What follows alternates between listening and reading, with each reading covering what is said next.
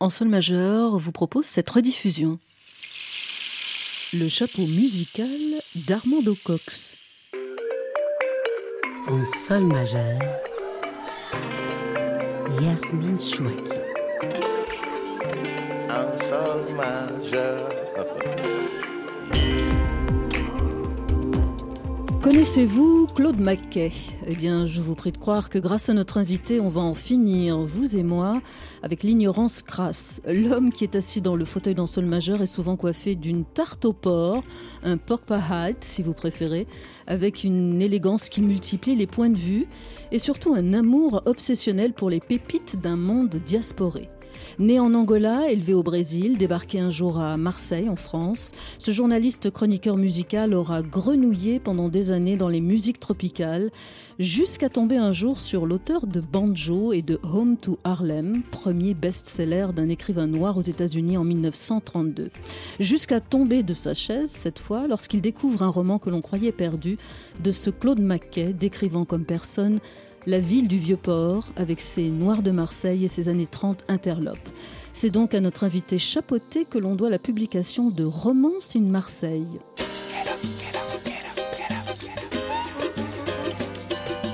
Bonjour Armando Cox. Bonjour. J'aimerais bien vous réveiller à la sauce en sol majeur.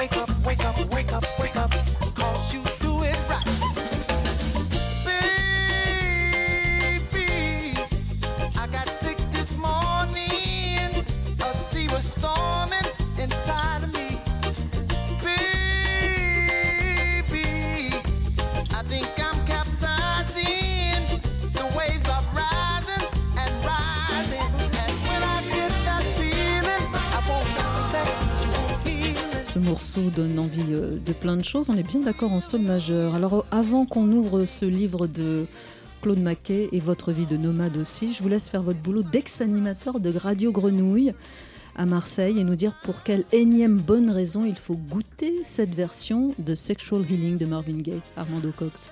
En fait, c'est un morceau que j'aime beaucoup, parce que bon, ces morceaux, on, le connaît tellement, on l'avait dansé euh, et écouté, mais surtout, c'est un morceau joue avec les Brésiliens, ou plutôt revu par les Brésiliens. Ça me rappelle un peu le fameux morceau qu'on appelle le chiclette et banane, un morceau d'un nordestin très connu au Brésil et qui a essayé de joindre la musique tropicale et la musique des gringos. Et ça, c'est justement comment on peut euh, réenchanter le monde en réutilisant euh, toutes ces différentes influences sans forcément les hypostasier. Donc on arrive à faire quelque chose qui puisse aussi faire danser un gringo un Africain ou un Américain. Est, on a bien le chroniqueur musical dans le fauteuil dans sol majeur. Alors, c'est parce que vous avez euh, œuvré en fait pour euh, publier ce roman inédit du Jamaïcain Claude Mackay que vous êtes là euh, sur RFI. Euh, Mais évidemment, qui se cache derrière ce, ce chapeau tarte au porc que vous portez? C'est ce qu'on aimerait bien savoir.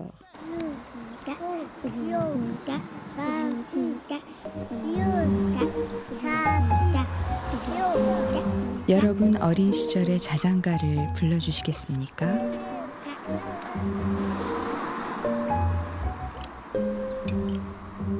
Pourriez-vous me fredonner une cantine de votre enfance Contine de mon enfance, euh, ce sont des, des continents qui Congo. Ouais. Alors, ça fait quoi Euh, ça fait Maihunga iwende maivunga wiekela wize he he he he he he he et, et, et, et, et. Voilà, donc c'est une chanson qui en même temps, ça fait une respiration. donc c'est... Ça corps à corps avec voilà, euh, maman, corps. maman, et bébé. Exactement. Pour évoquer cette enfance, on aurait aussi pu mettre des sons comme... Euh, les radios du monde, ou encore euh, un prêche de votre père, euh, ou encore euh, du gospel, ou encore une cantate de Bach. Explication de ces sons. Vous l'avez bien compris que mon père était pasteur protestant et élevé dans une mission anglaise. On était quand même nombreux dans la famille, donc on pourrait avoir quand même, rien que notre famille pourrait avoir un cœur tout seul. Finalement, les chansons qu'on chantait, c'est beaucoup plus tard que j'ai appris finalement c'est Bach. C'est des cantates de Bach et des cantiques de l'église. Et puis, euh, bien évidemment, le gospel qui était très très présent. Alors vous êtes né en, en 58, euh, où ça? Ben, Entre la RDC, la République du Congo, la Zambie et la Namibie, c'est-à-dire en Angola. Et vous êtes né, euh, Armando Cox, dans une famille nombreuse qui apparemment a eu la grande vertu de vous rendre féministe. Ah oui, oui, effectivement, je suis né dans une ambiance vraiment très féminin. Combien de Ah. sœurs? On était huit frères et sœurs. Donc deux garçons. Donc imaginez comme plus ma mère, donc ça fait quand même sept femmes. Plus ma grand-mère, ça fait quand même euh, huit femmes. Et avec mon père, on était quand même mis à minorité. donc du coup, je pense que cela a dû aussi euh, influer dans mon caractère, dans mon tempérament, avec des gestes qui peuvent paraître euh, féminins. C'est que par exemple, moi je fais jamais pipi debout. Hein. Je fais toujours pipi assis comme mes sœurs. Donc c'est là. Oui, parce que mes sœurs, ils exigeaient que nous, les mecs, on puisse aussi s'asseoir, Ouais. hein, parce qu'on pour ne pas salir partout, comme on le sait. Bah, bah. Éloge au féminisme, je vous remercie. Vous êtes issu, vous l'avez dit, de l'ethnie Congo, euh, dans le clan des, des forgerons, et euh, je crois savoir, grâce à vous, que c'est un clan qui a joué un rôle important dans l'histoire du pays. Dans l'histoire du pays et surtout dans l'histoire euh, culturelle euh, Congo, en fait, les forgerons, la caste des forgerons, c'est une caste hyper important, parce que du point de vue traditionnel, le forgeron, c'est lui qui était le détenteur de tous les rituels euh, pour introniser les chefs ou les rois. Hein. Donc sans le forgeron, Pas de royauté, quoi. pas de royauté. Mhm. Et il s'est avéré que les forgerons, c'était eux aussi qui fabriquaient des armes. Et cela a coûté quand même un peu cher euh, dans le cadre de ma famille. Ça nous a coûté cher. Mhm. Alors je rappelle, l'Angola, c'est 500 ans de présence portugaise, et puis si on donne une date, euh, ce sera 1956. Cette année-là, le mouvement populaire de libération de l'Angola se crée, commence euh, une guerre d'indépendance jusqu'en 75. On va, on va, si vous le voulez bien, pour un sol majeur, poser une oreille euh, sur un documentaire daté de 1965 que vous nous avez conseillé, Armando. Euh, documentaire intitulé Enquête sur la situation en Angola, vue de Portugal et vue des rebelles, où on a d'un côté la population portugaise métropolitaine qui se montre toujours attachée à ce moment-là à ce que l'Angola reste territoire portugais, et puis de l'autre la rébellion indépendantiste euh, qui était confinée au nord, euh, à la frontière avec le Congo. Interview clandestine dans le maquis. José Manuel Peterson, cela fait combien de temps que vous êtes dans le maquis? Oh, mais c'est depuis 1961. Vous êtes ce qu'on appelle dans un camp un terroriste et dans l'autre un patriote. Pourquoi vous battez-vous? Ben, nous, nous, ba- nous nous battons pour une cause juste, pour euh, la souveraineté de notre pays. Nous voudrions accéder à l'indépendance.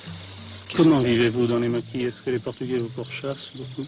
Oh, mais nous souffrons péniblement. Nous faisons deux fois trois nuits sans dormir et ni alimentation.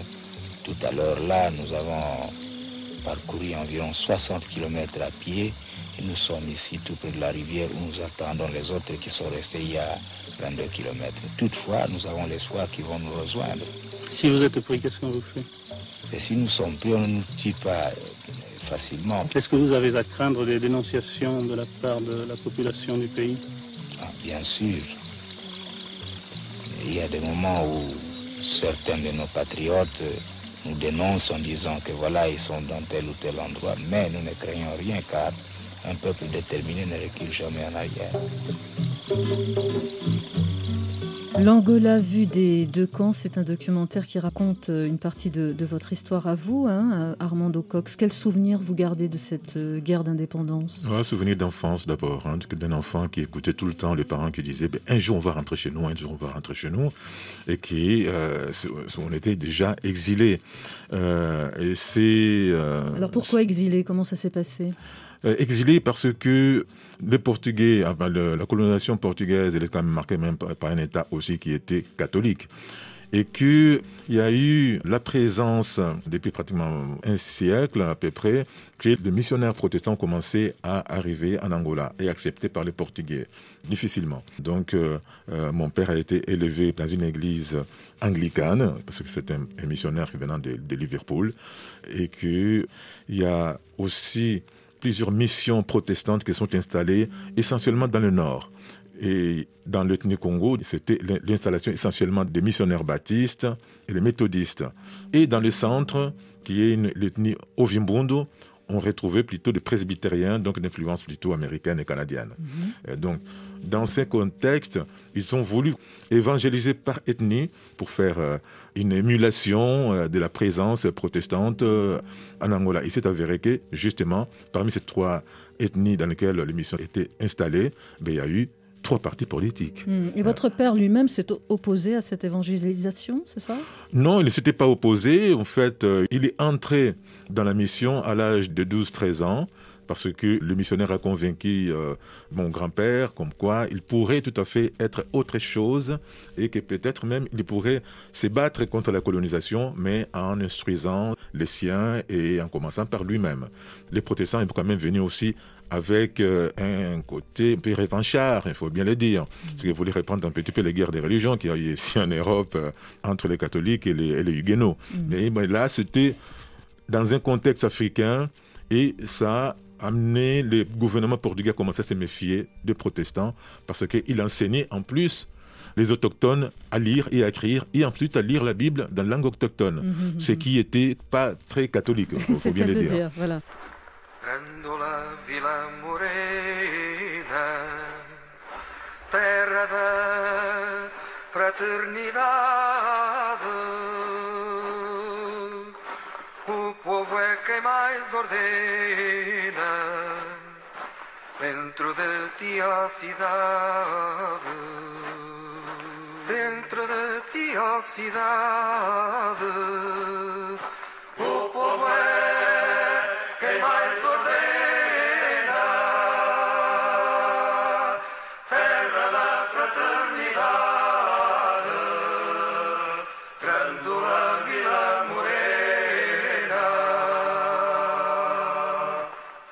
Portugais et Angolais, j'imagine, ont tous cette chanson en tête. Que se passe-t-il pour vous, Armando Cox, pour vous et votre famille, après la révolution des œillets de 1974, dont on entend l'hymne, hein, si j'ose dire, euh, cette révolution qui fait tomber la dictature de Salazar oh, C'est la grande... Au Portugal? Euh, c'est Moïse qui fait traverser euh, euh, le peuple élu pour traverser la mer Rouge. C'était absolument extraordinaire. Moi, j'étais adolescent et Grandola, ça a été pratiquement l'hymne des Portugais contre la, la, la, dictature et la résistance, puisque parce que la ville de, de Grandola a été massacrée. Hein. Mais alors, sur le plan familial, on en était resté à l'exil de votre père, qui part en forêt à un moment donné euh, seul. Il va rejoindre Léopoldville, l'actuelle Kinshasa. On est en 65 hein, à ce moment-là. Que nous, on a suivi en 65. Vous avez suivi. Arrive 74 cette révolution des œillets au Portugal. Donc là, la famille se dit on peut rentrer en Angola? Enfin, oui. Enfin, on peut rentrer en Angola, mais il y a eu quand même une situation qui a fait que rentrer directement, c'était un peu compliqué parce que la guerre civile avait commencé à ce moment-là, en 75. Jusqu'en 2002, oui. Et ça, ça a été une période très, très troublée parce que les trois partis politiques qui ont signé l'accord de Harvard, et il y en a un qui s'est accaparé tout seul du pouvoir, donc Hmm, avec l'aide, Alors, avec l'aide de Cubains et tout ce qu'on a connu après avec la guerre froide. donc ce ne sera pas l'Angola, mais le Brésil pour vous. Oui, bon, c'est vrai que et en plus la question de l'image qu'on avait de l'Angola, c'est vraiment euh, l'image véhiculée surtout par mes parents. Ben, C'est-à-dire qu'ils nous racontaient que l'Angola c'est un pays magnifique et dès qu'il y a eu l'indépendance, il fallait absolument rentrer. hein. Et, euh, et c'est avéré que moi j'ai besoin quand même de, partir voir ailleurs. Donc c'était au Brésil, commencer déjà mes, mes études et ensuite Quelques années après, je rentre en Angola pour rejoindre mes parents quand ils sont installés, non pas dans le nord, ils sont installés à Luanda. Hmm. Arrivent les années 80 et en 85, euh, vous débarquez en France pour euh, vos études, euh, des études de théologie, parce qu'en fait, vous souhaitiez devenir pasteur. Euh, souhaiter, euh, Yasmine, je Ah. ne sais pas si c'est vraiment, Moi, je pense que c'est que quand j'ai commencé à faire des études de théologie, c'était aussi une manière d'échapper au service militaire obligatoire en Angola, en fait. Euh, si, si jamais je suis Belle honnêteté, ça. Voilà. Ouais. Si jamais je suis pasteur, eh bien, finalement, je ne pourrais pas tuer les autres frères angolais, euh, d'autant plus qu'à l'époque, la guerre civile, c'était vraiment la période la plus importante de la guerre civile, quoi. hein. Mhm. Et du coup, j'ai opté pour la théologie. Mais au départ, moi, ce que moi je voulais faire, c'était pas du tout la théologie, c'est plutôt, je voulais être plutôt marin. Ah.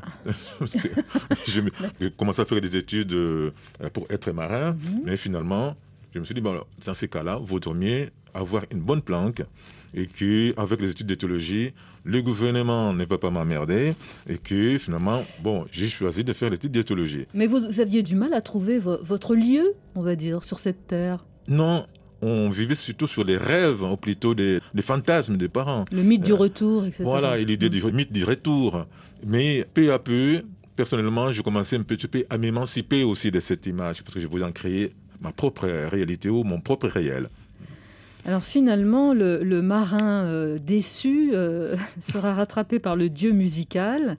Vous allez devenir Armando Cox, journaliste, chroniqueur musical dans, des revues, et notamment sur Radio Grenouille, qui est une radio associative à Marseille, en France, où vous allez animer pendant deux ans Cocotte Musique.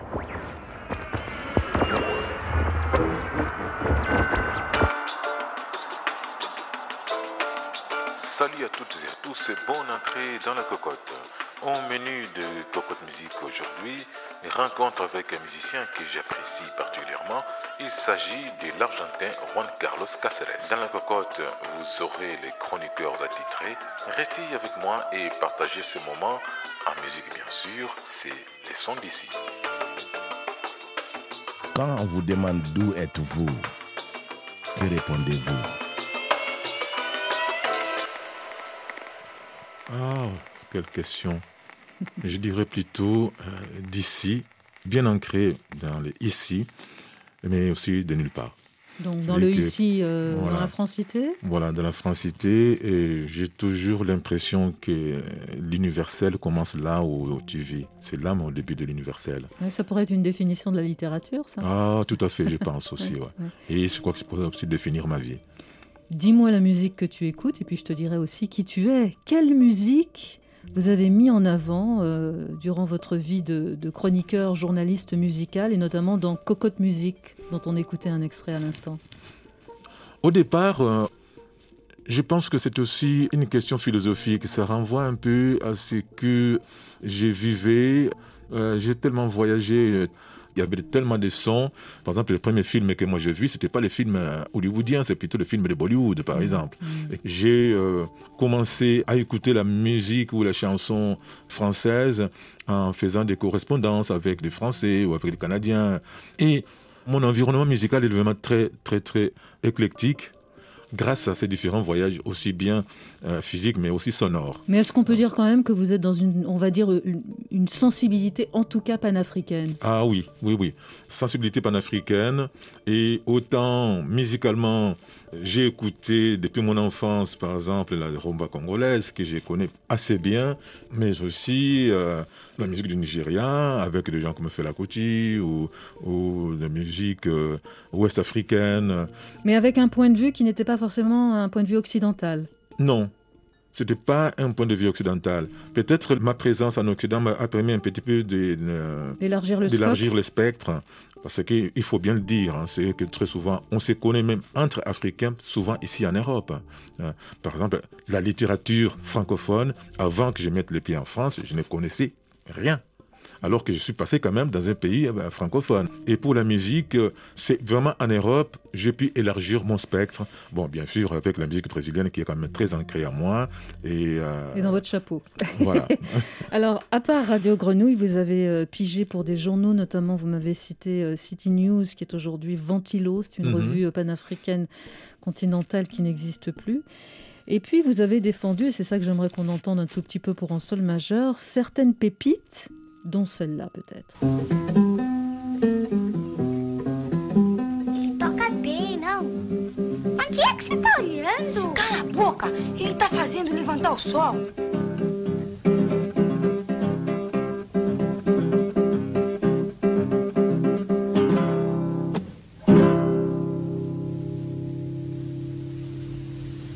Ele fez o sol levantar. Igualzinho Orfeu. Agora você é Orfeu. Não. Sim, toma essa florzinha. Toca uma musiquinha pra mim, toca. Le Brésil encore, mais vous dansez déjà. Ah, Version non, euh, c'est déjà, c'est- Orfeo Negro. Ah, Pourquoi ça, Pourquoi ça, Orfeo Negro.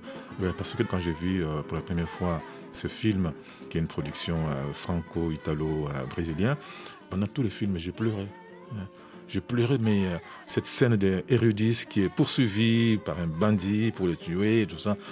Euh, Et puis là, dans cet extrait qu'on vient d'entendre, ces trois enfants qui font lever le soleil en- et en c'est à la fin du film pour dire quand même qu'il y a une renaissance pour toute chose. Et il y a ces gamins qui disent, est-ce que tu peux nous jouer une, euh, une chanson? Il dit mais je sais pas, je sais pas. Mais si, tu peux. Regarde, il paraît que ta chanson peut faire lever le soleil. Et puis, la- le garçon commence à jouer et euh, le soleil qui s'élève. Et la fille qui dit, ah, mais qu'est-ce que tu joues bien? Et en plus, tu, peux, tu, tu fais lever le soleil. Donc là, on va dire mythologie et musique qui fonctionnent ensemble, c'est ça qui vous fait pleurer? Ah, c'est toute l'histoire d'Orphée. J'étais adolescent, il faut quand même le dire. Ah. hein. Et euh, j'étais adolescent. Vous avez rêvé que- de prendre Eurydice euh, ou Orphée euh, dans vos Euh, bras? surtout que j'ai rêvé qu'Eurydice ne meurt pas. Mais finalement, ouais, elle meurt, mais à la fin, quand même, il y a cette renaissance. Et avec cet extrait que je trouve absolument d'un lyrisme, d'une poésie absolument phénoménale. Quoi. Alors, dans votre Mm. besace d'aficionado musical, il y a ça aussi. Eu me invoco, eu brigo, eu faço, eu aconteço, eu boto pra correr. Eu mato a cobra mostro o pau pra provar pra quem quiser ver e comprovar. Me chama Benedito João de São Silva Beleléu, vulgo Nego Dito, Nego Dito Cascavé. Benedito João de São Silva Beleléu, vulgo Nego Dito, Nego Dito. Tenho sangue quente, não uso pente, meu cabelo é ruim. Fui nascido em Tietê pra provar pra quem quiser ver e comprovar. Benedito João de Santos Silva Beleléu, vulgo Nego Dito, Nego Dito. Encore un poète oublié de la scène underground de Sao Paulo euh, des années 70. Qui est-ce? Tamara Sonsan. On parle souvent des tropicalistes euh, que tout le monde euh, connaît, mais Atamara Sonsan, pour moi, c'est un des plus grands musiciens brésiliens que je respecte énormément, tellement il était euh, créatif, euh, tellement sa musique ne pourrait entrer dans tous ces moules qu'on essaie de mettre la, musique brésilienne. C'est autre chose. Quelquefois, je le compare à Gainsbourg. C'est un génie. Euh, c'est un bonhomme qui est mort très jeune, poète et elle vient d'ailleurs, c'est pas par Cocorico en tout cas, on dit que ses ancêtres ils viennent de l'Angola. Donc il, faisait, il pratiquait les candomblés et elle suivait son père qui était aussi un magicien et un poète qui guérissait par la parole. Et lui, justement, sa musique au niveau, au niveau de la parole, comme là, le début de cette chanson, moi je tue le, le serpent et je montre le morceau de bois avec lequel je le tue. En fait, est-ce que vous diriez, Armando Cox, que finalement, les artistes qui vous intéressent prioritairement, ce sont ceux qui ne sont pas dans le système? Non, justement, c'est ça. C'est les musiciens qui ne sont pas dans le système. Et euh, c'est des musiciens surtout qui essaient de tracer d'autres voies tout en utilisant ce qui est de leur tradition, de leur, de leur culture, mais essayer un petit peu de le transcender. Transcender le réel, non pas la réalité, mais transcender le réel. Mm. Alors on a parlé de musique un petit peu, on a flirté avec le mot littérature deux ou trois fois, euh, pour dire qu'à force de vous balader comme ça dans les coursives cachées de nos trésors d'humanité, vous tombez un jour sur ce Claude Mackay. Donc ce, cet écrivain né en 1889 en Jamaïque, naturalisé américain, est présenté comme un électron libre de la Renaissance de Harlem, ce, ce mouvement qui se veut être Mhm. un renouveau de la culture afro-américaine, avec comme initiateur entre autres un certain Dubois. Et l'un des romans de Mackay, emblématique peut-être de ce mouvement, c'est Banjo, mis en musique par euh, Guylaine Renaud, mixé par Imhotep. Banjo, c'est un vrai magicien pour réunir les communautés noires de la ville. Surtout s'il est en forme et qu'on lui réclame Sheikh Datsing en criant à tue-tête. Alors il se lance avec sa folle et merveilleuse manière de jouer. Et ce soir-là, ça a excité une Algérienne, une noire métissée d'arabe, et un désir irrésistible de secouer ça l'a envahi. Elle a foncé en dansant jusqu'au milieu de la piste, s'est mise à onduler comme si elle dansait un chimie très vulgaire. Ses cheveux courts se dressaient luisants et crépus comme un nid d'oiseau. Elle était bien charpentée, bien en chair, et ses lèvres pleines de sensualité lançaient un défi sauvage. Du coin trop s'écrie-t-elle quand la musique cesse. Et la musique reprend. Sénégalais se pressent sur la piste. Ils dansent mieux s'ils sont deux hommes. Leur pas est plus fort. Ils dansent de façon plus violente, plus sauvage. Des Nigériens en bleu de chauffe et des soldats malgaches en kaki dansent ensemble. Un Martiniquais danse avec sa mulâtresse qui fait étinceler ses dents en or. Un sergent sénégalais tourbillonne avec sa belle blonde. Un boxeur ivoirien fait des figures avec sa dulcinée noire luisante. Et Banjo, souriant, chantant, dents blanches, grande bouche et espadrille, dirige l'orchestre. Et chante Banjo, joue-moi ça, secoue-moi ça. Magnifique. Comme vous le dites, euh, Armando Cox, il n'y a pas mieux que la littérature pour raconter la dimension musicale d'une ville. Est-ce que c'est ça la puissance de ce roman Banjo Ah, de, tout à fait. de Claude Mackay Euh, Tout à fait. On voit vraiment que ces romans, Banjo, c'est tournoyant vraiment comme un tango de Gardel. Donc là, Imhotep reprend ces mouvements euh, qui te fait presque entrer en transe. Mhm. Ouais. Oui, et effectivement, la... Banjo, c'est votre premier choc. Banjo, c'était mon premier choc littéraire, en tout cas. hein. Quand on aime, on ne compte pas. Euh, Vous allez devenir, on va être obligé de résumer euh, un peu cette identification à Mackay. Vous nous direz pourquoi cette identification passionnée, je dirais. Mais vous allez devenir euh, Armando Cox, président et fondateur du collectif Claude Mackay en 96. Et vous allez souhaiter, comme vous dites, rendre Mackay à Marseille. J'habite Marseille depuis euh, bientôt une trentaine d'années. Souvent, ce que j'ai constaté, c'est qu'on parlait de euh, Blaise Sandras, on parlait de... euh, Pagnol Voilà, on parlait de euh, Albert Londres, mais rarement on citait Mackay. Même dans l'environnement d'intellectuels, disons qui pourraient exposer l'histoire de Marseille, mais c'était une histoire souvent vue d'un axe que j'ai trouvé un petit peu curieusement, euh, je dirais pas raciste, mais euh, Discriminant. discriminant. Hmm. Alors que Mackay est un Marseillais d'adoption.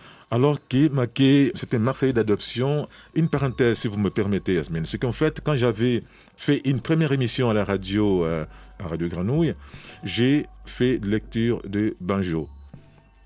Il s'est avéré qu'il y a une dame qui m'a appelé en disant mais c'est très intéressant parce que je suis professeur à l'école d'architecture de Marseille. Il s'avère que Banjo, il est dans la lecture obligatoire à mes étudiants parce que c'est les rares livres qui décrit d'une façon minutieuse, c'est Marseille qui n'existe plus. Mhm. Donc il n'était pas si oublié que ça. Alors rendre Maquet à Marseille, ça va être possible, euh, surtout le jour où vous entendez parler, alors il va falloir résumer vraiment hein, cette histoire de roman perdu, Romance in Marseille, qui est sous nos yeux aujourd'hui. Hmm. Ce tapuscrit va vous parvenir sous une forme inattendue un jour. Inattendu, d'autant plus que c'est pas ça que j'ai cherché moi. Donc, et je ne cherchais pas, d'autant plus que on peut pas parler à proprement dire d'une découverte, parce que les romans étaient connus. hein. Mais l'histoire, c'est que pourquoi ces romans n'étaient pas publiés ni par les Américains, ni à Yale, ni à Harlem, tout ça. Bon, Michel Fabre, hein, c'était un des spécialistes de la littérature noire américaine. Et c'est lui qui a traduit la dernière édition qu'on a de Banjo, par exemple. Et dans le postface qu'elle avait rédigé, euh, elle avait dit les premiers titres auxquels Claude Mackay avait pensé pour Banjo, c'était Romance in Marseille. Mhm, mhm. Donc, euh, je prends ça comme une totalité. Bon, écoutez, le miracle a lieu puisqu'il est publié aux éditions euh, Héliotropisme aujourd'hui et on va en lire un extrait. Euh, J'espère que vous êtes prêts à vous transformer euh, en lecteur pour En Sol majeur de ce roman, donc de Romance in Marseille, c'est page 22. Après qu'on ait appris que le héros, j'allais dire votre héros, c'est pas le vôtre, hein, c'est celui de Claude Hmm, Claude Mackay. la Fala, qui est un docker euh, ouest-africain, euh, viennent d'être amputés euh, de ses deux jambes et son compagnon de chambrée, qui est un noir américain, se met à lui taper la discute.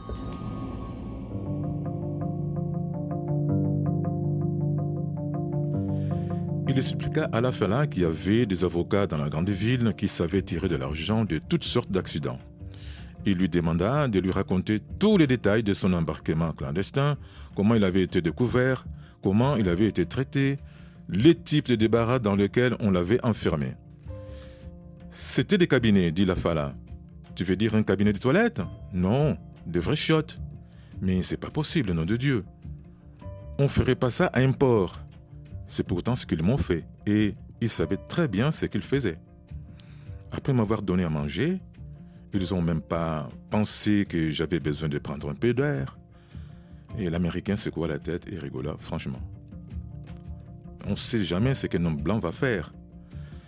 Mais c'est pas grave. Je vais refiler ta petite affaire à un avocat blanc. Parce que moi, je ne fais pas confiance aux avocats négros. Tu te fais embominer à tous les coups. La Fala a voulu prendre la défense des avocats noirs. Les Noirs américains sourient de toutes ses dents. Ta race, elle te servira à rien pour te sortir de ce foutu merdier, mon vieux. Avec les Noirs, tu t'enfonces encore pire parce que ils sont carrément, mais alors, carrément à la traîne. Je vais te dégoter un avocat bien batailleur et fais-moi confiance, quand tu auras fini d'arranger ton affaire, tu auras une paire de guibolles pour marcher et plein de dollars dans tes poches.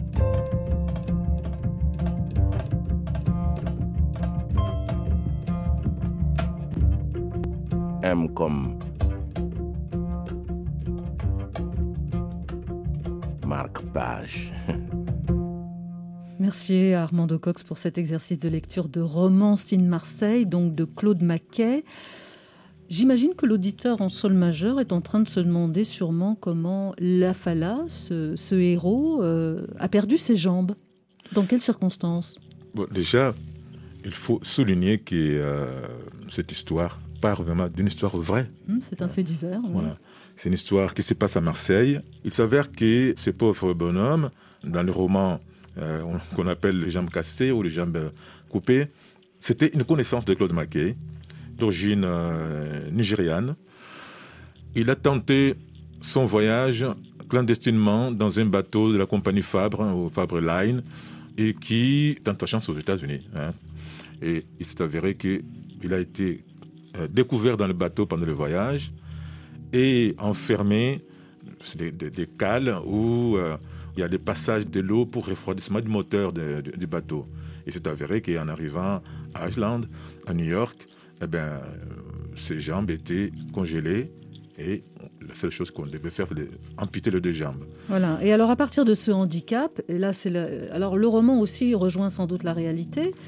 Les avocats vont avoir idée de comment faire de ce handicap une fortune. Ah oui, ce qui est très intéressant, et c'est là qu'on découvre que Mackay, c'est un formidable euh, écrivain, c'est que la compagnie Fabre, la, police américaine, voyant cela, il a obligé la compagnie Fabre de renvoyer Wilson Dédé à Marseille. La compagnie Fabre essaie de discuter avec lui en disant, écoutez, quand vous, quand vous allez arriver à Marseille, on va vous dédommager, on va donner un peu d'argent. Or, quand il arrive à Marseille, on le fout en prison.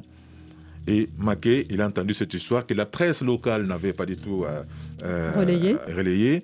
Et il essaie de sauver euh, l'homme d'aider en écrivant au directeur de la compagnie Fabre, en disant que voilà, je suis un écrivain et j'ai envie d'écrire une histoire sur les marins de port et notamment votre compagnie. Et la compagnie prend peur.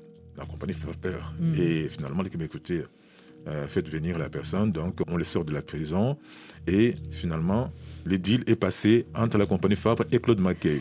Alors autour de, de La Fala, là je reviens au personnage de roman, on va découvrir, euh, je pourrais dire, une bande d'escogriffe hein, euh, autour de lui qui vit la nuit et d'expédients plutôt louches. Quel est ce Marseille disparu que, que Claude Maquet fait ressurgir?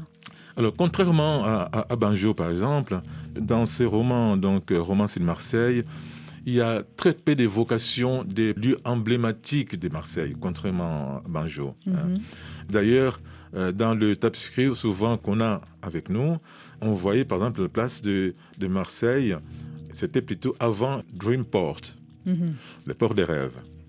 Et ensuite, il, il effaçait, il mettait Marseille. C'est comme s'il voulait dire que c'est Dreamport, le port des rêves, mais ça pourrait être n'importe quel port peut-être de la Méditerranée. Mhm. hein. Mhm. Et que les ports constituent ce lieu de passage où le- tous les rêves sont possibles. Mhm. Euh, Mais et- là, dans, dans ce roman in Marseille, euh, c'est un Marseille interlope finalement qui est décrit avec des personnages, euh, Aslima et La Fleur qui sont des prostituées, Titin qui est le macro, Babel qui est un passager euh, clandestin d'origine antillaise, des Mhm. îles britanniques. C'est un Marseille interlope. C'était Marseille interlope et c'était Marseille aussi dans lequel on découvre d'une liberté sexuelle quelque chose qu'on ne connaissait pas dans ces milieux-là, et particulièrement les milieux euh, prolétaires, il faut bien le dire. Mhm. Euh, Parce qu'on voit qu'il y a des euh, femmes qui sont ouvertement lesbiennes, on voit euh, des rapports homosexuels entre des noirs et des blancs ou euh, euh, des noirs et des noirs. Mais ce qui a fait dire, par exemple, à certaines personnes qui ont fait des critiques des romans de Marseille, c'est un livre queer.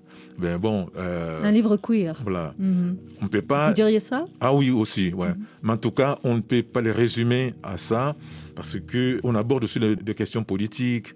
hein. Quelles sont les grandes thématiques, vous diriez les grandes thématiques de l'époque. Par exemple, il y a tout un débat sur les retours en Afrique avec Marcus Garvey. Il y a tous ces discours aussi qui passent au milieu des communistes euh, marseillais et notamment en lien avec euh, certains Africains, notamment un qui s'appelle Lamine Senghor, que Mackay avait connu. Et ils allaient discuter souvent à la maison des gens de mer. Or, ces maisons des gens de mer, c'était là aussi qu'il y avait pas mal de, discours enflammés euh, communistes. Et c'est là qu'est né aussi le premier syndicat, d'ailleurs, des dockers. Et donc, il y a tous ces, euh, ingrédients tous ces ingrédients qui font aussi de Mackay, en disant que c'est vraiment un observateur très affiné. euh, et on sent aussi que Mackay était aussi journaliste.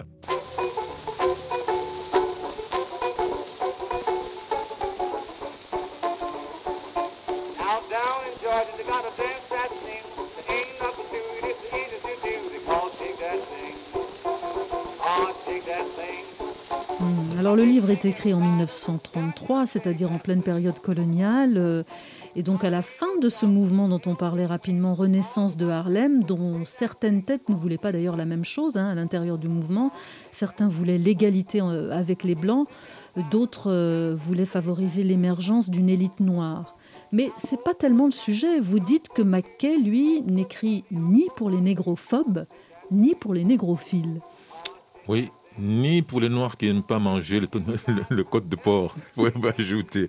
Et effectivement, c'est pour dire que on ne peut pas faire la littérature pour un groupe bien déterminé de gens. Parce que la littérature doit dépasser une histoire racontée par un Japonais. Il peut aussi m'affecter, moi.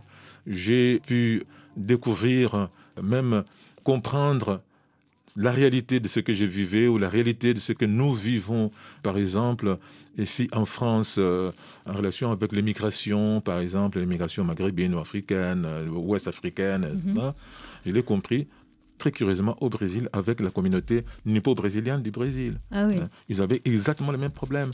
C'est-à-dire que le phénomène de, de départ en disant qu'un jour on reviendra et tout ça, alors que au Brésil, qui peut imaginer que la communauté la plus importante hors du Japon se trouve à São Paulo C'est comme un truc complètement, complètement dingue. On ne peut pas avoir euh, ces deux sociétés, mais totalement euh, Opposées, euh, tellement opposées. On ne peut pas l'imaginer qu'un Japonais puisse danser le samba et, et tout ça. Et voilà ce qui est intéressant dans la littérature, c'est ça. C'est-à-dire que le, un phénomène qu'il décrit, les choses Mackay décrit, ça pourrait se passer dans n'importe quel port du monde. Ouais, ces personnages sont noirs par hasard. Ah oui, ils sont, sont noirs par hasard, tout à fait. J'ai- J'aime bien cette expression qu'ils sont noirs par hasard. Et euh, comme disait l'autre, finalement, souvent, euh, est-ce qu'on est noir tout le temps euh, Non, mais il y a des moments où je ne me sens pas du tout noir, quoi, parce que c'est les autres qui me, qui me renvoient à l'image que je les suis. Mais euh, quand je me rase tous les jours, je ne pense pas du tout à ma noirceur. Bonjour Marseille, ma ville. Bonjour ma ville, Ma ville. ma belle. Tu vois, les premiers froids ont chassé tes faux amis de passage. Tu te réveilles C'est la morte saison. et je suis émerveillé. Toujours. Alors tu me reviens. Pourquoi faut-il que tu Sans fasses grimace, publique sans grimage, Pour plaire à ceux qui n'en veulent qu'à ton nom. vivante. Je souffre de tes humiliations. Marseille de tous les temps. Marseille de tous les jours. Relève la tête. Marseille au sans visage. Tu es grande et forte et digne. La plus belle ville du monde. Marseille, filmé en noir et blanc par Paul Carpita en 1960. Encore une archive que vous m'avez glissée sous le manteau, euh, Armando Cox. C'est le Marseille que vous pleurez, vous? Oui. Bon, déjà, pour ceux qui connaissent euh, Carpita, et c'est quelqu'un qui a été vraiment très souvent du côté le plus gauche quand même de, de, la, de la réalité politique marseillaise. Stalinien Et la défense, presque, voire même, voire même. Mais contrairement par exemple à un Marseille monocolore, hein, qui est souvent présenté dans le film d'Espagnol, tout ça, il faut dire aussi, même dans le film de Carpita, on voit très très peu des Noirs. Alors il a beaucoup travaillé quand même dans, dans ce film, Les Rendez-vous sur les quais, tu vois, bon, on voit Mhm. très très peu de, de, de Noirs, ou pratiquement pas du tout, et même pas de Maghrébins, qui étaient quand même assez, assez nombreux à travailler sur le quai de Marseille. Donc c'est un Marseille qui, que, que j'adore, mais c'est Marseille ouvert. Et c'est Marseille qui est né d'un échange avec, euh, entre Protis euh, et Égyptis, hein, l'un celte et l'autre plutôt euh, euh, grec. La Marseille, c'est ça, parce qu'en plus, c'est une ville qui est. euh, J'aime bien cette expression que souvent on répète. euh, que Marseille appartient à ceux qui viennent de large. Ça, c'est une expression de Blaise Sandrars. Et, et je pense que effectivement, c'est ça. Marseille attire les rêves. Ça se réalise ou pas, mais ça, c'est une autre histoire. Bref, vous avez réussi, vous, en tout cas, à réaliser ce rêve de rendre à Marseille Claude Mackay. Euh, euh, une dernière question sur, ce roman. Euh, pourquoi cette adhésion absolue, littéraire, on a bien compris, mais cette proximité Pourquoi cette identification passionnée, comme je disais tout à l'heure, à, cet auteur jamaïcain, naturalisé américain, marseillais d'adoption? D'abord parce que euh, c'est un personnage interlope et les personnages interlopes euh, m'ont toujours attiré. C'est votre moi- kiff. Ouais, c'est mon, kiff. Et parce que je partage, euh, moi-même, je suis de ces mondes-là de gens qui sont ici et ailleurs euh, à la fois. Ce n'est pas une question de euh, schizophrénie. Mais je vis cette euh, forme de schizophrénie comme Claude Maquet. Il peut, il peut euh, être aussi beaucoup de choses, euh, comme notre vie, comme euh, euh, Maquet, on peut les mettre dans toutes les cases. euh, bon, mais ça, on s'en fiche un peu. Noir, blanc, Voilà, euh, noir, blanc, bisexuel, homo- homosexuel. machin, Ouais. tout ça. Ça, ce n'est pas vraiment, ça n'a jamais été mon souci. Schizophrène et diasporé. Et, et diasporique, voilà. Et euh, je pense qu'il y a cette forme d'identité rhizome qui m'a toujours intéressé. Et je pense que c'est aussi comme ça que je vois le monde, ce monde qui sera demain créole ou ne le sera pas du tout. Je peux vous demander à quoi tient ce goût pour euh, le chapeau tarte au porc? Franchement, je ne sais pas du tout, mais c'est un journaliste un jour qui me l'a fait remarquer. hein. mais j'ai toujours porté un chapeau et il s'est avéré que c'était ce style-là. Et euh, à tel point que si je ne porte pas un chapeau, les gens ne me reconnaissent pas dans la rue. Donc il faut que je porte toujours un chapeau. Cher Armando Cox, il y a une réponse musicale, puisque euh, le Goodbye Porky Hat, voilà, c'était aussi un, un célèbre morceau de Mingus en hommage à. à John Coltrane. John. Coltrane, pardon.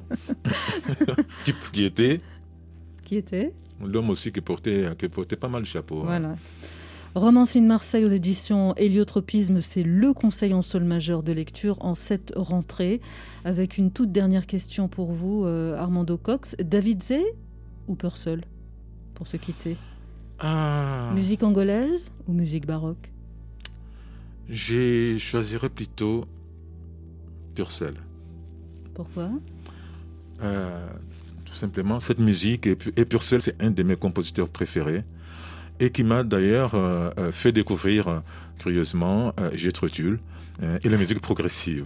Et c'est vrai que cette chanson, c'est moi quand on l'écoute, ça me renvoie à un autre album de, de Jethro Tull qui s'appelle Aqualung, Alors qui là, est un album que j'adore. Ça y est, on est déjà dans une autre émission de, de Radio Cocotte. Cocotte musique. De Cocotte Musique.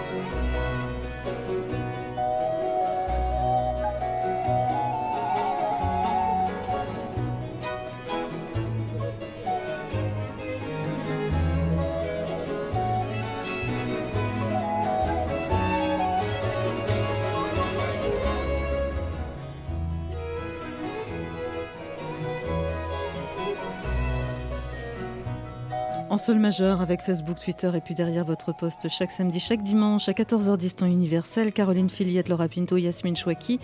À la semaine prochaine.